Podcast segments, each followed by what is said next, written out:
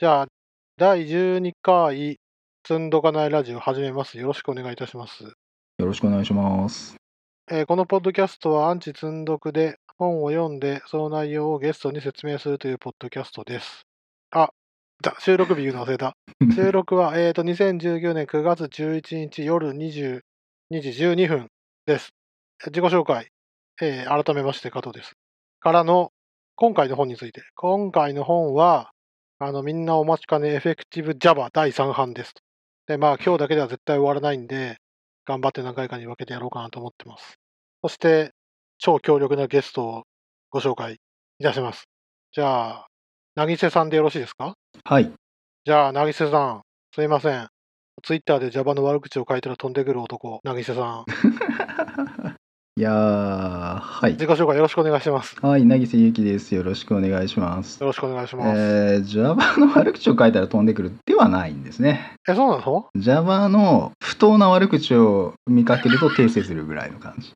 なるほど。あちゃんとね、根拠があって、正しくディスるのは、はいはい。まあ、それはいいんですよ。なるほど。うん悪いところをちゃんと悪いっていうのは良くて、なんかね、もう適当なこと言ってるやつを見ると、ちょっとね、あれはいやいや、それはあかんぞ何なんですかね ?Java ディスは一応かっこいいってことになってるんです かねいやー、どうなんすかね。なんかでもね、とりあえず、しまあ、なんつうんですか、多数派シェアがでかいところまあ、一応なんかこう、体制派の一番でかいところに反抗する俺かっこいいみたいなのはあるんじゃないですか本当かなよくわかんないんだよな。どうなんんでしょうね。ああ、いやはいまあ、ちょっとね、まあ、Java ももう歴史が長いですから。うん確かに、それはその通りです。ていうかね、ええ使ってる人数が多ければ多いほど変なやつも湧いていくって、それはしょうがないですからね。うん、そし、うん。アンチ巨人は巨人ファン理論ですね。いや、まあ、裾野がね、広がると、 どうしてあー確かもにその通りです。ああの底辺もね広くなっちゃうんうというのはありますね。うんあ普及するとしょうがない。だって、その辺の職業訓練校とか、専門学校でも、まず Java とか、まずそう PHP って感じですもんね。まあでも Rails とかも一時期は結構やってたような話も聞けますし、まあただ普及してくるとどうしてもレベルは下がってくるんですよ。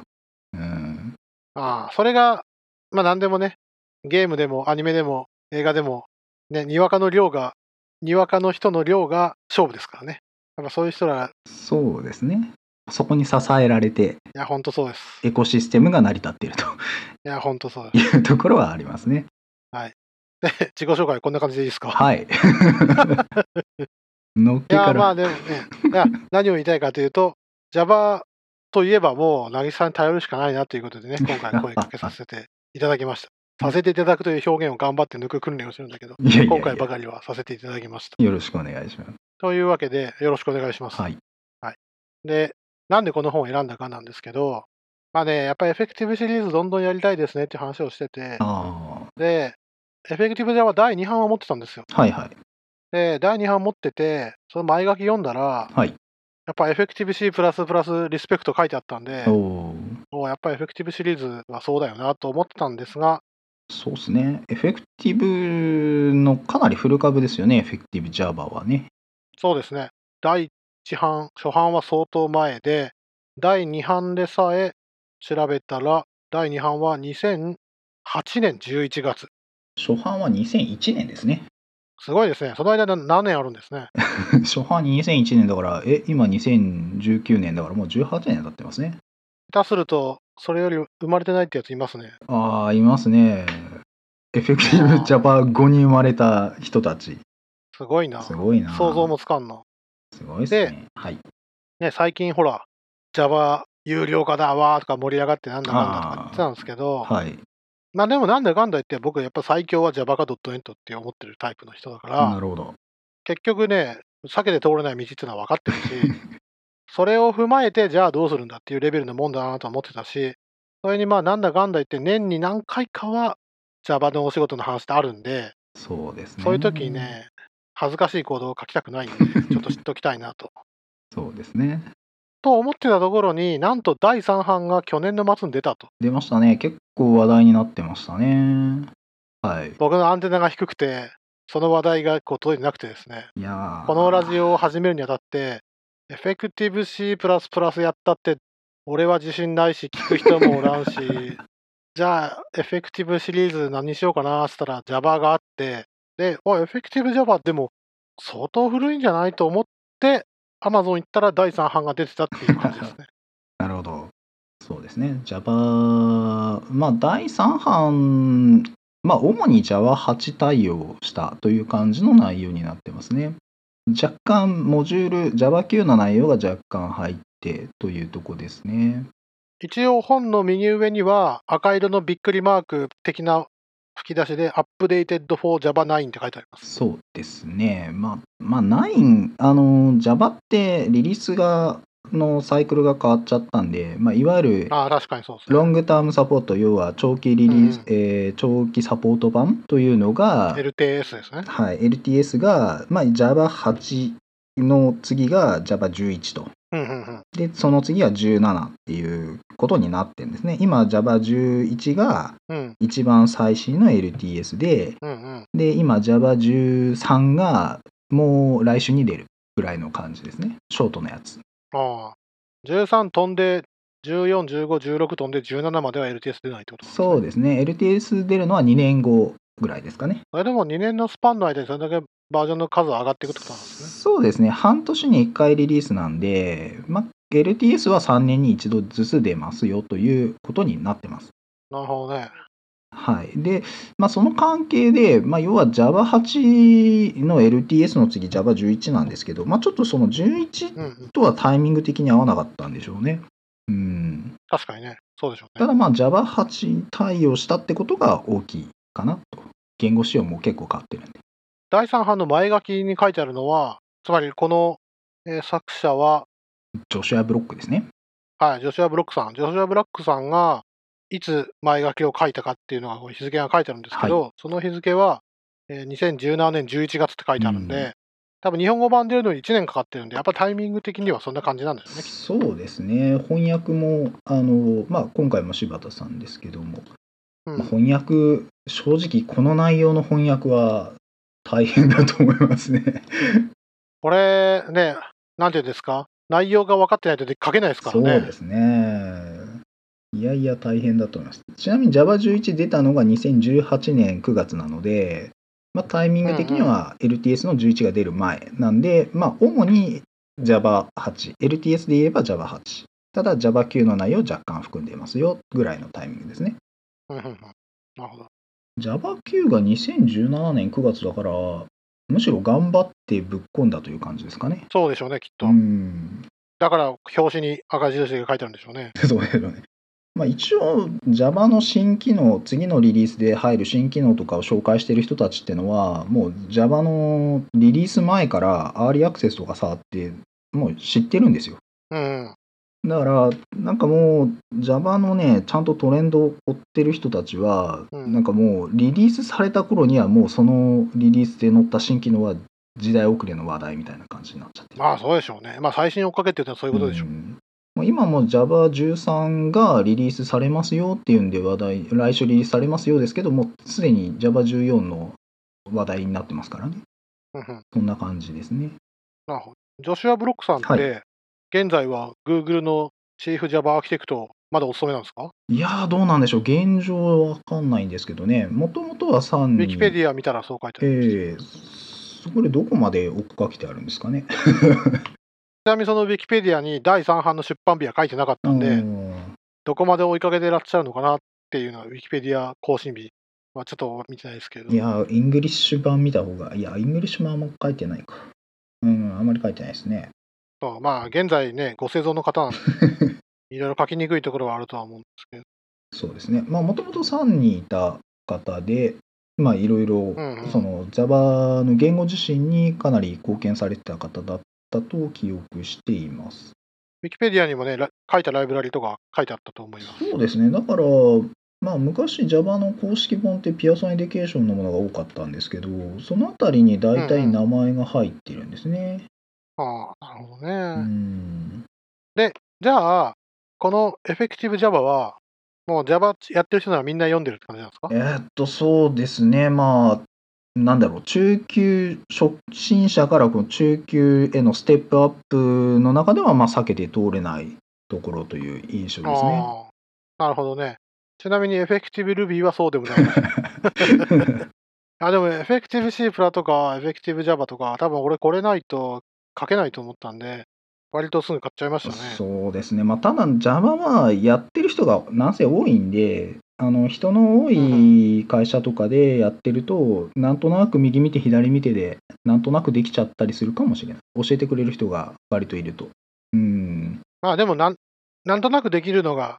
スケールするところっちゃそこところですかまらあ、ね。ちゃんとしたその教科書的なものがあるってことはいいことだと思いますね。それはその通りですね。はい。というわけで、じゃあみんな読んでるエフェクティブ Java を読んで、みんなで Java 中級者になりましょう、中級者を目指しましょそううとですね。いう体ではい。いければいいかなと思いますが、この本、全12章、はい。 90項目、384ページあるんですよ。 まあまあ、あの、いや、でも、薄い本ですよ。比較的。技術書としてはね。ああ、言われてみると確かに、でもこれ、紙が薄いだけで相当厚いさありまやいすよ、やね、いやいや、これは薄い方ですよ。確かに。殴っても人を倒せるかっていうと、確かにこれは倒せない感じ。うん、ちょっと攻撃力に不安のある感じの。辞典よりは細い感じですよね。確かにエフェクティブ Ruby も、エフェクティブ C++ も、まあ、モアは出たけど、 薄いんですよそうね。ですね。そこがまた手に取りやすくていいというか。んなんかこれぐらい、あとね、項目も90項目とか何十項目しかない。前は55とかやったかな。ちなみに第2版は75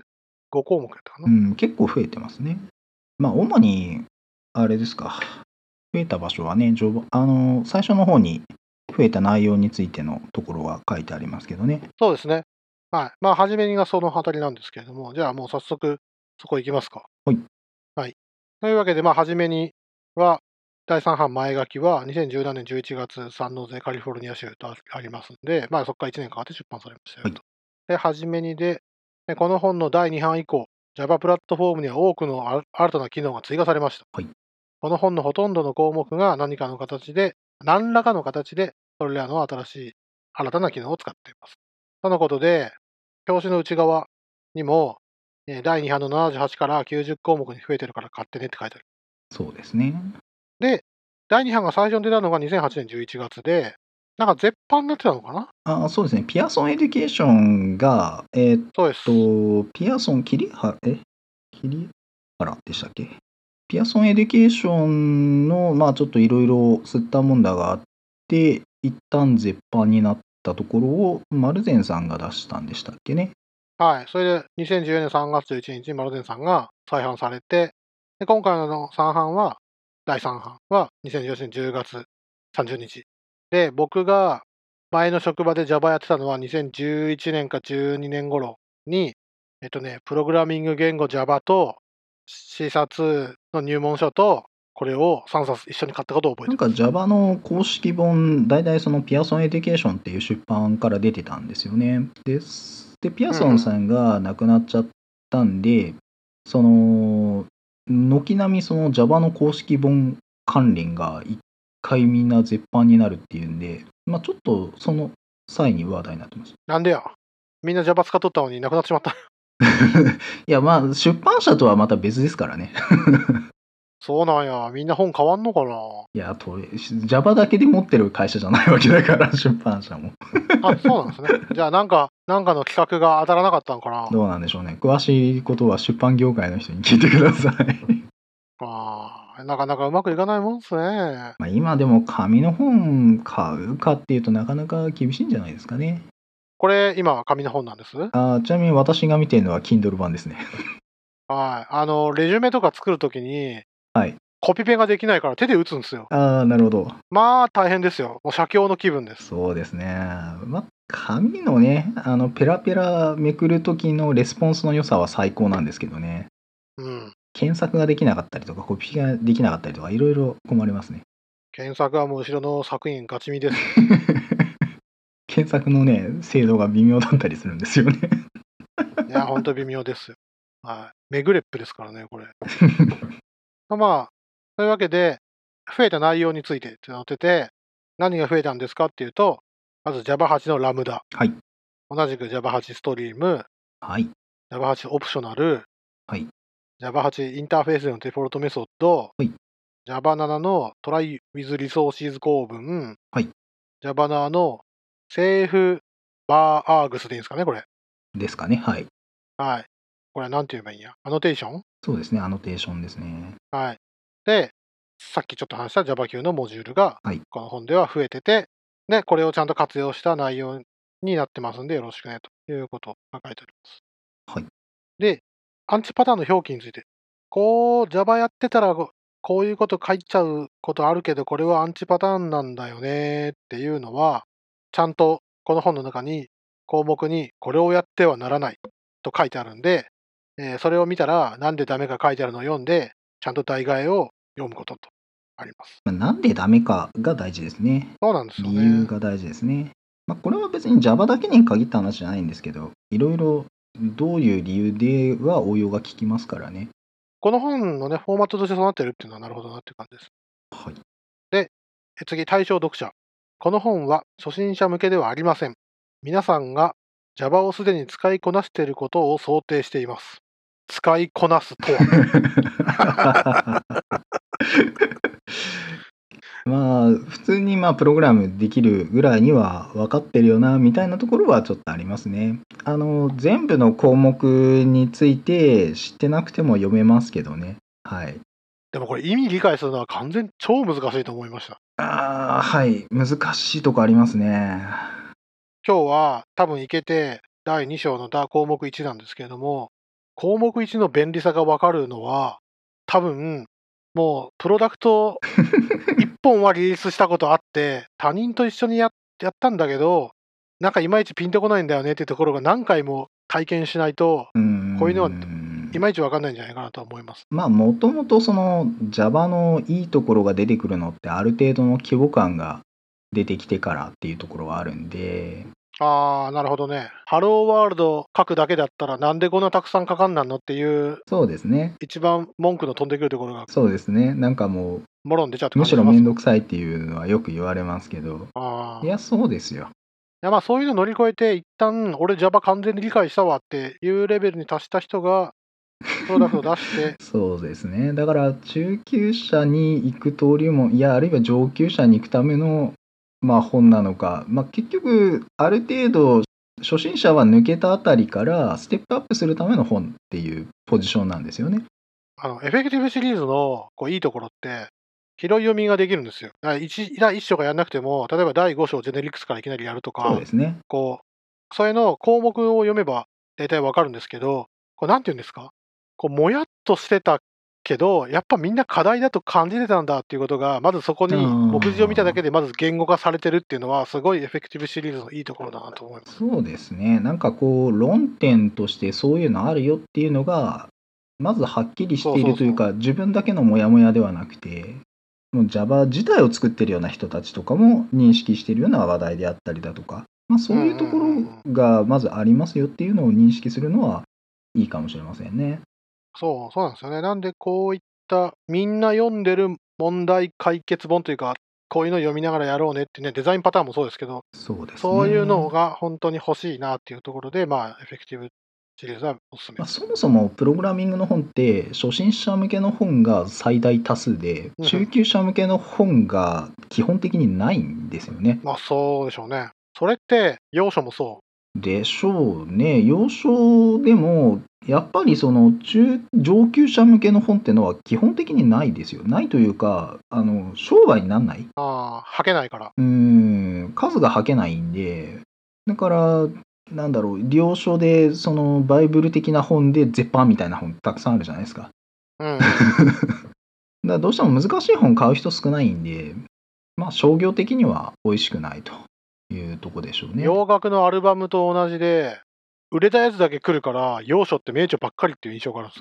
よ。それはあるかもしれませんね。でもそんなに、うーん、まあそうでもない本もありますし、まあやっぱなんだろう、範囲の狭い本っていうかマニアックな本はやっぱり数がはけないし、ああ、絶版になってるなみたいなのとかもあったりしますよね。ねはい。というわけで、対象読者は Java 完全に理解した人向けということ で、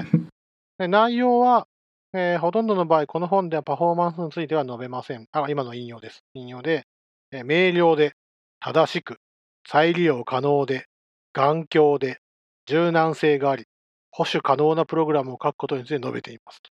それができれば、必要なパフォーマンスを得ることは、大抵は比較的簡単なことですと。はい。い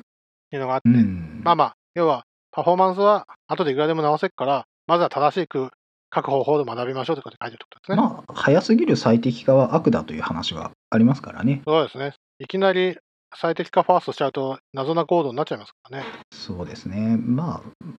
まあ、新性能はまあ、最近はちょっとやや頭打ち感はありますけど、それでもまだ伸びてますし、その、パフォーマンス、マシン、まあ、Java ってそこそこは早い言語なんで、まあ、C とかと比べると倍ぐらい時間かかったりする可能性はあるんですけど、それでもまあ倍ぐらいで済みますからね。スクリプト言語みたいに100倍遅いとかそういうわけじゃないんで、大抵の領域ではそれで十分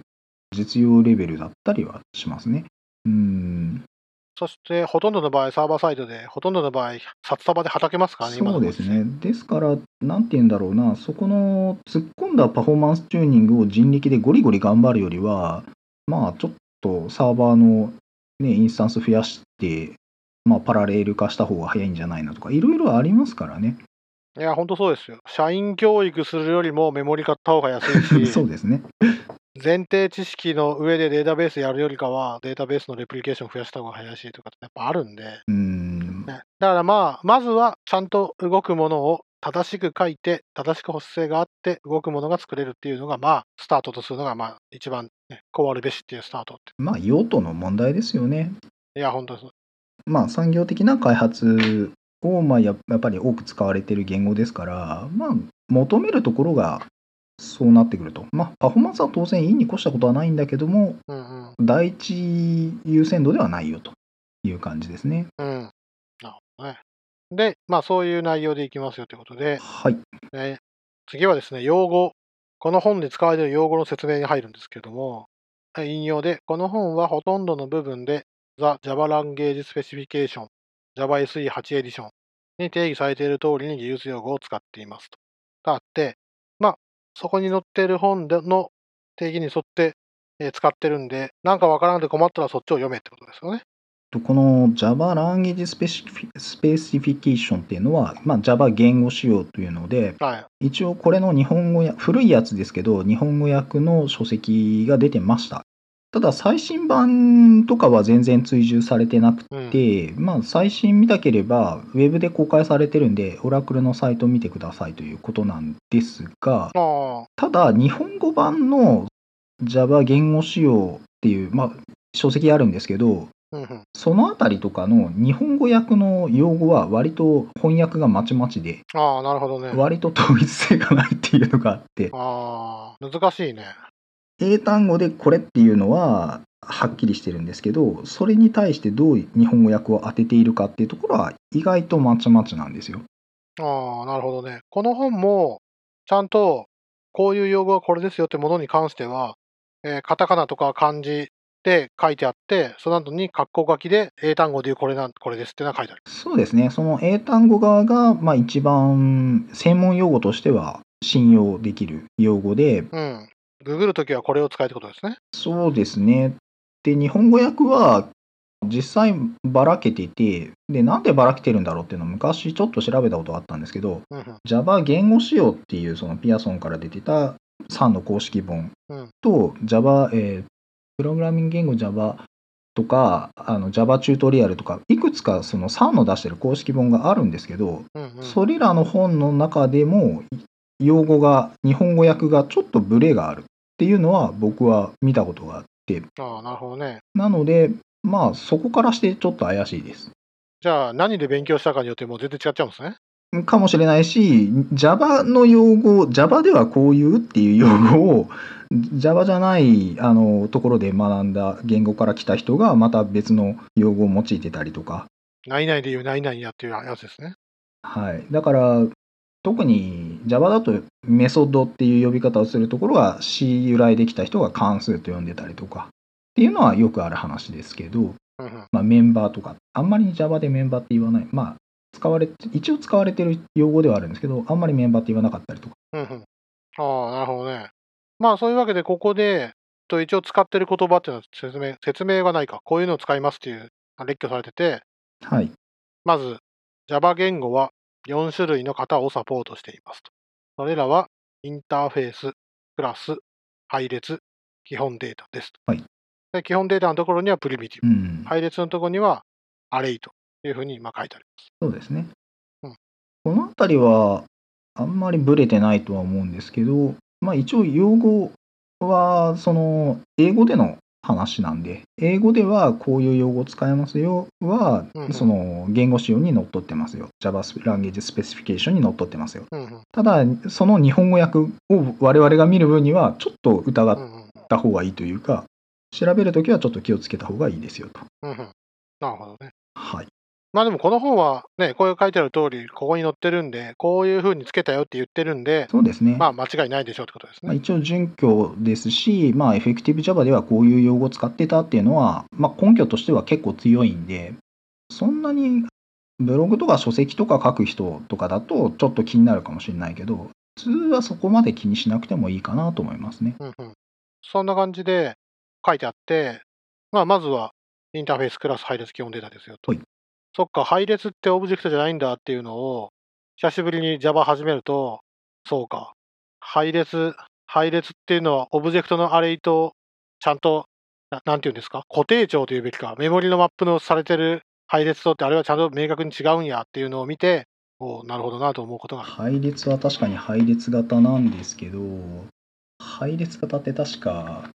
オブジェクトにキャストできるんですよね。え、キャストでできちゃうんですかあの、キャス確かオブジェクトに格納できるはずなんですよ、配列。格納されたらどうなるんですかまあ結局なんて言うんでしょうね例えば入院と10とかってやってこう配列をうん、うん。入しますと、でそれをオブジェクト型変数に代入するとまあ普通に代入できちゃうんですようんうんうんうんうん。うん代入はできるんですけど、まあ、取り出す時に結局またナローキャストしてやんないと使えないからああ本だ当かやねらなんだろう要は、えーリストとかアレイリストみたいなああいう、うんあのコレクションに配列を突っ込むこともできるという感じですかね。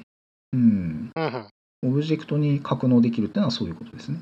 ああそれはでもめ明確にキャストしなくても、オブジェクトの代入ってやったら、はい、はい、そうですかって入っちゃうってことではいはい入ります入ります。 すかああ、じゃあ、ますます僕のこそうのそうそう混乱しますね。あれ、オブジェクトじゃん。いや、オブジェクトじゃないじゃんみたいになっちゃうってことですね。そうなんですよ。だからちょっとね、もやっとというか、まあ、厳密なことを言い出すと難しい。いやだから僕みたいな人間がこう厳密なところはねとか言い出すと、むしろ混乱のもとかもしれない。ああ、なるほどね。ここで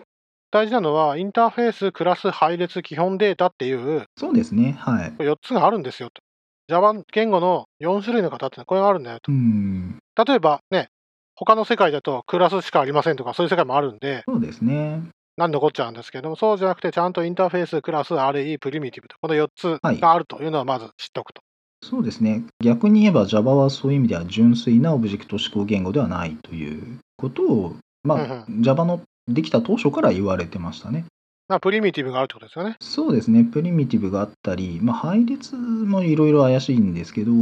全部をオブジェクトにしてない、まあ、Ruby とかと比べるとその辺は特にああ、なるほどね。出てくるのかなというところですけど、うまんうん。あ、これはやっぱり当時のパフォーマンス上の理由とかがやっぱり強いのかなと思いますね。いやー、そうだと思いますよ。僕って、はい。ポーティングの仕事してたんですよ。えー、ライブラリの移植。そうすると、インターフェースがプリミティブしか使えないんですよ。つまり、他の言語っていうか、他のマシンとかでもコンパイルできるようにしなきゃいけないとなると、どうしてもオブジェクトを積んじゃうと、ポインターとか積んじゃうと、パディングだ、なんとかだ、サイズがどうだという問題になっちゃうんで、ポインターのサイズがどうだとかになっちゃうんで、そうですね。じゃあ何なら積めるのっていうと、イントなら積めますとか、イント32なら積めますって、すっごいプリミティブだったんですよね。なんで、パフォーマンスとか、その時代にそのコンピューターのことを考えると、ど優しい方式とは何だったのかサ、サポートしなきゃいけない形式何だったのかっていうと、この配列と基本データ、プリミティブっていうものなんだろうなっていうのはすそうごでくす感ねじる。結構今見ると低レベルな感じがしちゃうんですけど、まあ、Java が出たその1995年当時、まあ、まあだいぶ昔なんですけど Windows95 が出るかどうかみたいな時代背景ですからね僕、その頃に月間アスキーについてきた Java で、Windows 上でコンパレーション動かしてましたよ。でその当時のパソコンってメモリが16メガとか8メガとかぐらいのメモリだったはずでうん、そんなにあったかな8まあ多分でもまあ SIM の時代ですよね8とか848まあそれぐらい、はい、すごいですよ。メモリがこんなサイズだった時代です。まあ、だから今と比べると1000分の1以下ぐらいの時代だったんですね、まあ、それを考えるとまあ、ちょっと時代背景としてはそうだったかなまあまあそれをずっと引きずっちゃってるっていうのはあるんですけど、まあ、当時としてはしょうがないかなという感じはちょっとしますねはいちょっとまた脇にそれましたがいや、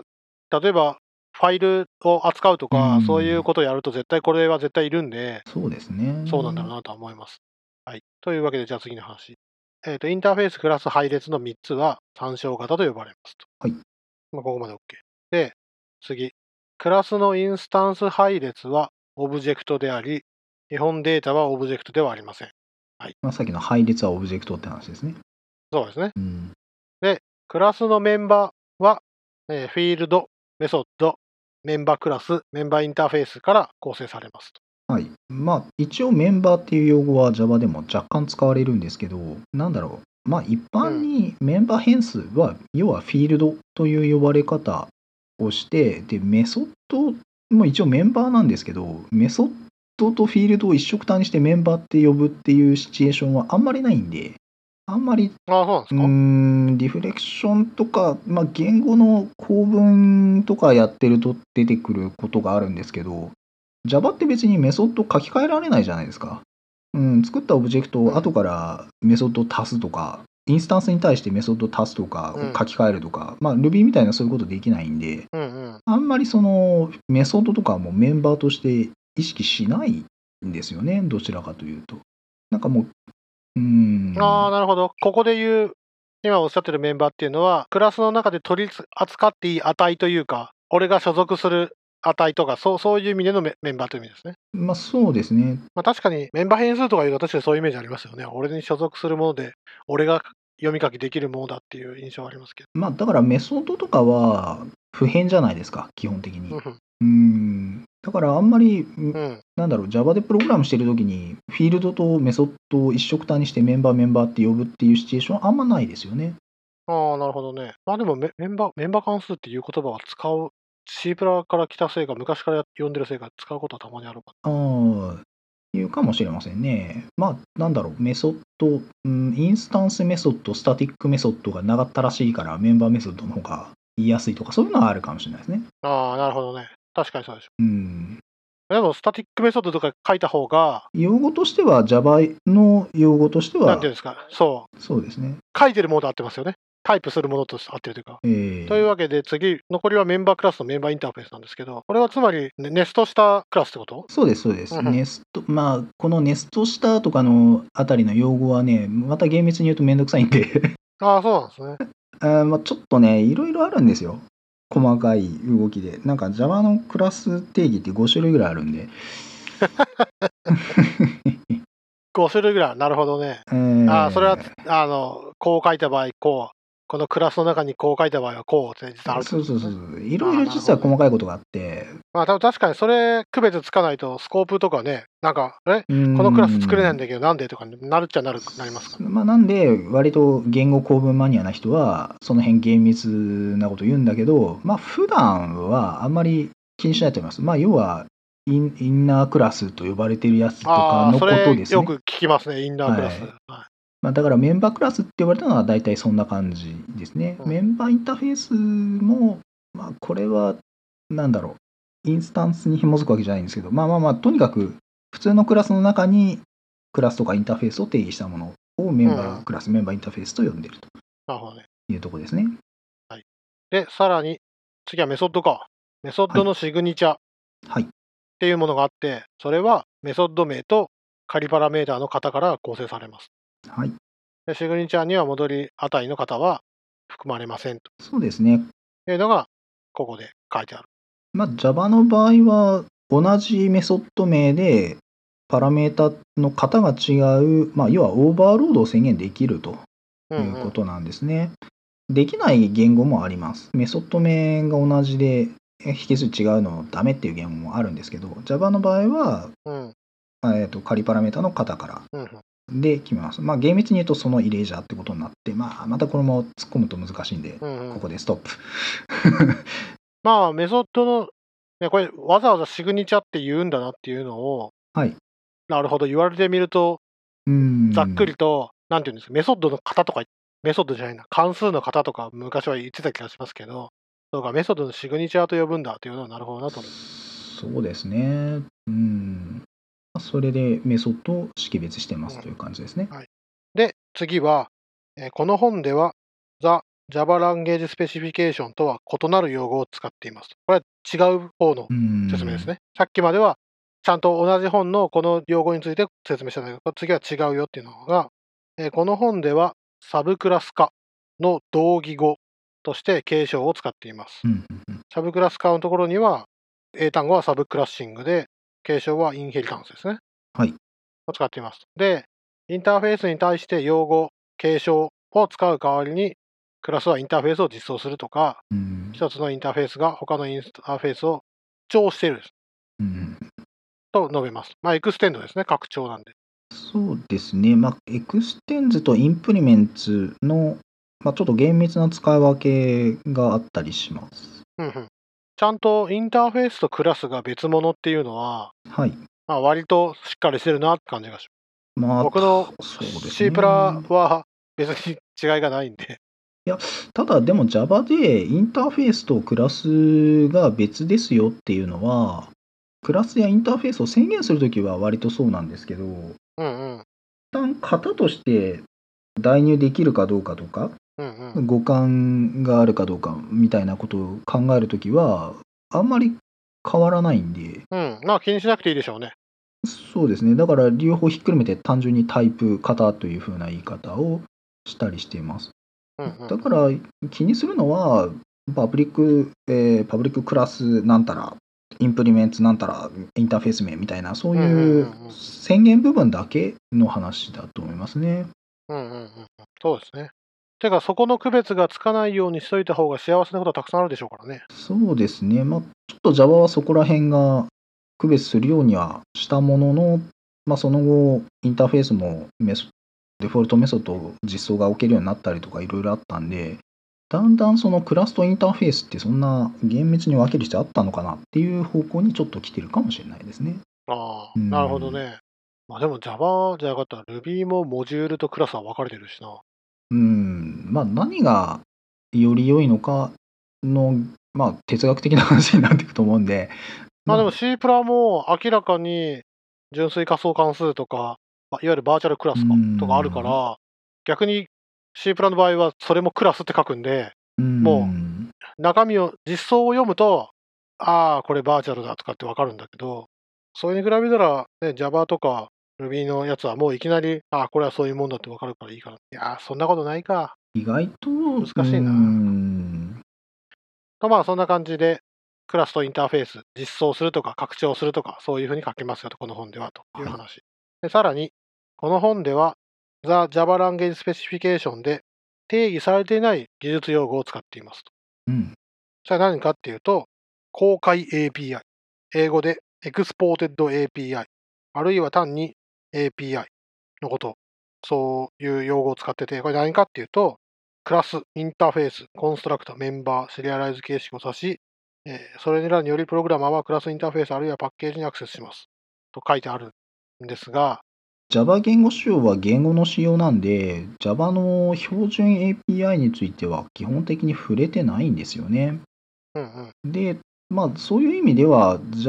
えー The Java Language Specification にはその API 公開 API でしたっけうんうん。とかそういう用語定義はおそらくされてないと思いますね。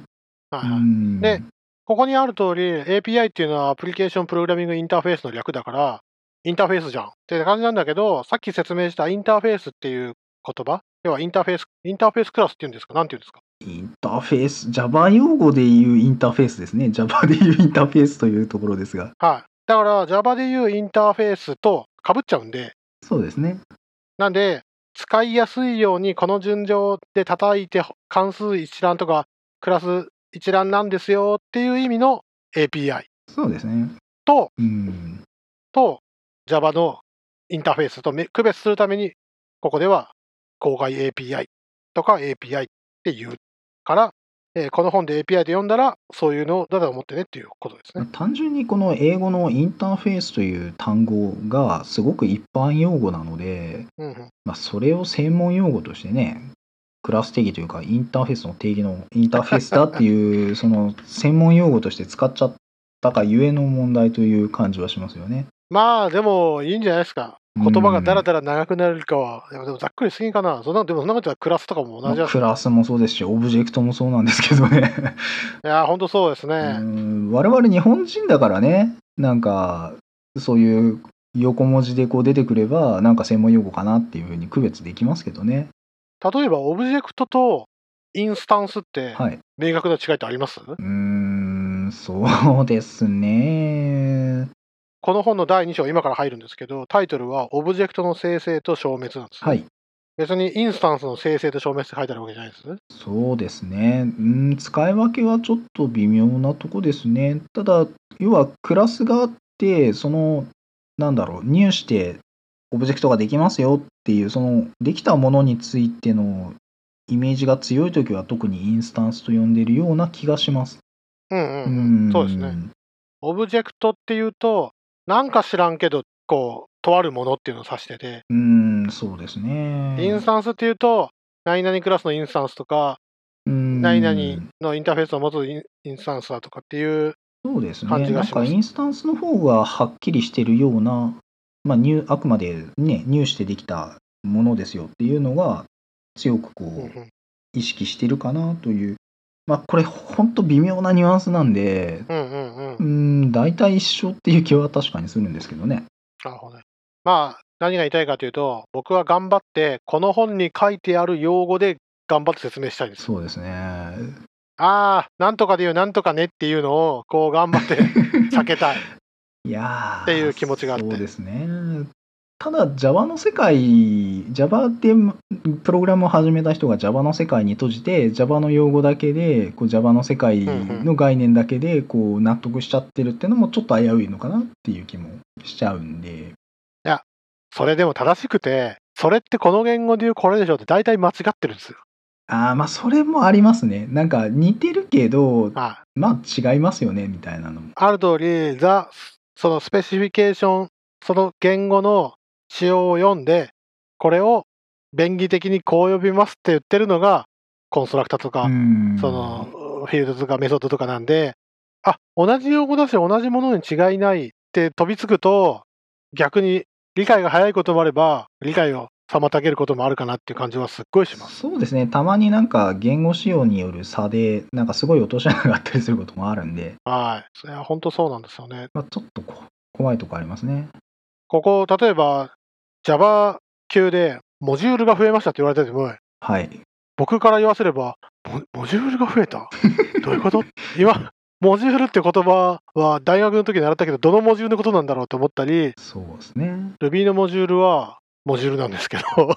いやーモジュールこそはねまた一般用語としてもだいぶ使われちゃってますしいや、ほんとそうなんですよ。何のこっちゃと思ってたんですけど、毎年冬にやってるはいとある勉強会に参加したんですよ。はいとある勉強会ブリを食べながら、ああとある勉強会 今年もやると思うんですけど、 今年もやりますよ 今年来年はいはい、それ、ああ、それに参加したら、なあ、なるほどと思い思いました。そうですねとまあ、そういうわけでもう50分になるん で、このまま第2章行くと、多分これ2時間コースで編集も大変なんで、一発目はこれぐらいにしときま せんか、先生。序章だけですか あ いや、一応これ第1章あですなるほよ。ど、うん、はい、これ第1章終わりです。はいなので、残り11章なんで、月に2回ずつ収録すれば半年で終わります。いやいやいや、長いですね。頑張って、1回で1時間収録して、2章終われば、頑張れば、そのその 倍、3ヶ月で終わりますなるね。ほど。いやー、大変だな。まあ、いいちいち突っ込まずに読んでいけばいいんかな。あのでもそんなこと言ったら、うん目次読むだけで終わっちゃうしな。まあ、そうですねちょっと脇の話がまあ面白いからもっとやれなのかいやいやちょっと話が脱線しすぎ だからやめとけなのかまあその辺も加減がねあると思いますちょっと反応を見てやりますそかう。ですねどい。次は頑張って、第2章と第3章を終わらせるつもりで や第2章一発で終わんないですよ俺多分一番長いの第何章あどうだろいやでも2章と3章だけで何ページあるんやこれ。ういや65ページありいます、や終わんないでしょ65ページ終わんないか。 65 1ページ1分でやって65分かかるじゃないですかいやもう読まない。読 まない いやだってねいやーでも、これは難しい1ページのな。中にあるちょろちょろっとした話題でこう会話したらあっという間に5分経ちますからねいや、本当ですわ。ちなみに、第2章、だ項目1のネタバレをすると、じゃあもう宿題出していいですかはいえっと、あやっぱやめておきます。次話すネタがなくなるんで。いや一応なんか 第2章の項目のまあ一応ここは触れておきたいなみたいなポイントは事前にちょっと拾い集めて下調べはしといてあるんですよあ、あるんですか